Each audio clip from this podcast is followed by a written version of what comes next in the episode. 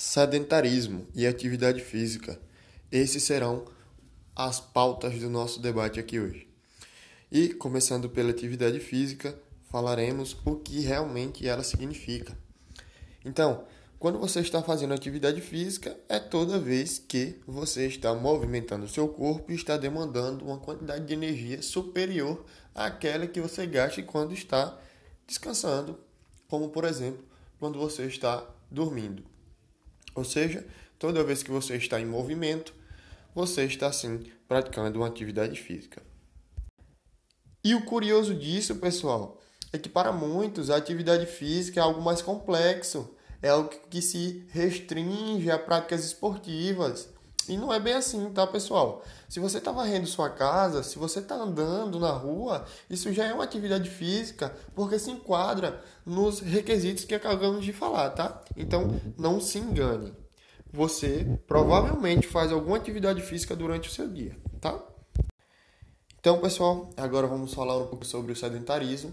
E eu gosto de explicar esse termo a partir do ponto da etimologia da palavra sedentarismo ou sedentário.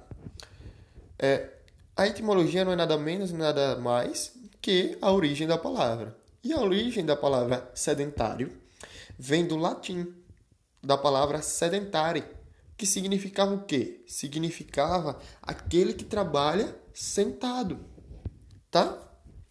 Então, com isso, a gente já pode subentender que esse termo se refere àqueles, àqueles comportamentos que demandam pouquíssima queima eh, calórica, ou seja, pouquíssimo aporte energético para que seja realizado. Então, Nathan, não consegui entender. Calma, calma. Eu vou citar exemplos agora de comportamentos sedentários. Um exemplo clássico do comportamento sedentário ou de pessoas sedentárias que se caracterizam por muito tempo praticando o comportamento sedentário é o que? É sentar no sofá em frente à televisão e passar horas e horas sentados só assistindo programas de TV.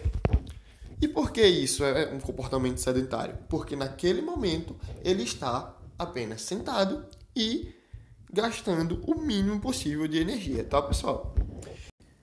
Pessoal, agora tendo conhecimento dos dois termos de forma simples, que dá para se aplicar na prática, eu os questiono da seguinte forma: é possível que exista uma pessoa que seja sedentária e fisicamente ativa ao mesmo tempo? Vocês têm um segundinho para pensar. E aí, pensaram? Se não pensou, agora eu vou explicar um pouquinho para vocês sobre essa indagação.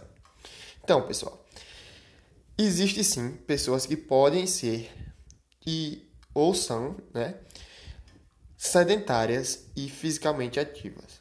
Por exemplo, eu sou uma dessas pessoas. Eu passo a maior parte do meu dia sentado, ou seja, em comportamento sedentário, e nos finais da tarde para a noite eu pratico meu treinamento. Ah, Nathan, mas você treina, você faz atividade física, você faz exercício físico, que tem uma diferença de atividade física e quem não sabe, vai lá no meu post que tem a diferença dos dois termos, tá?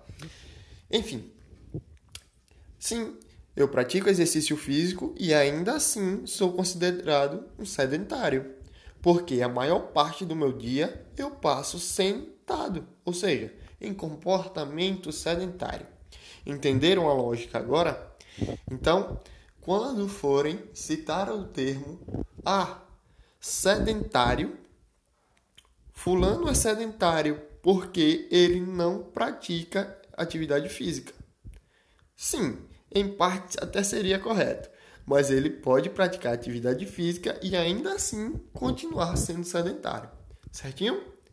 E para você ser uma pessoa fisicamente ativa, pessoal. Já coloquei um post sobre isso também, com as recomendações que caracterizam se você é uma pessoa fisicamente ativa ou não. Se você estiver dentro dos parâmetros das diretrizes da OMS, que foi a fonte na qual eu usei, se você estiver dentro daqueles números na sua faixa etária, você é sim considerado uma pessoa fisicamente ativa. Se você não está, você não é considerado uma pessoa fisicamente ativa. Você é uma pessoa fisicamente inativa. Certinho? Então, pessoal, por hoje é só isso. Espero ter agregado algum tipo de conhecimento de alguma forma, tá? E se sobrou algum resquício de dúvida, algo do tipo, entre em contato comigo. Meu Instagram é NatanLCW, Natan com TH, tá? E pode mandar mensagem que a gente tira uma dúvida, conversa, tá? E vamos crescer juntos. Vamos planejar a saúde do amanhã.